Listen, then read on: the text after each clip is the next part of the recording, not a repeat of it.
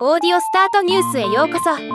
この番組はロボットスタートによる音声広告やポッドキャストなど音声業界の最新情報をお伝えする番組です。ピトパがエンジニアにリーチ可能な音声広告。エンジニア採用ポッドキャスト広告プランに番組数を3番組追加し2023年10月から12月の広告枠の受付を開始しました。今回はこのニュースを紹介します。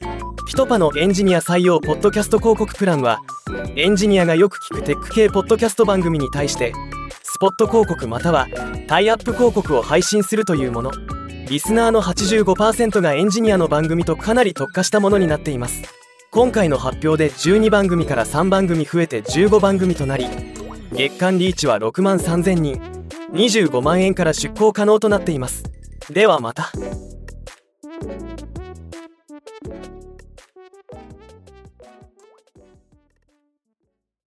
今回のニュースは以上です。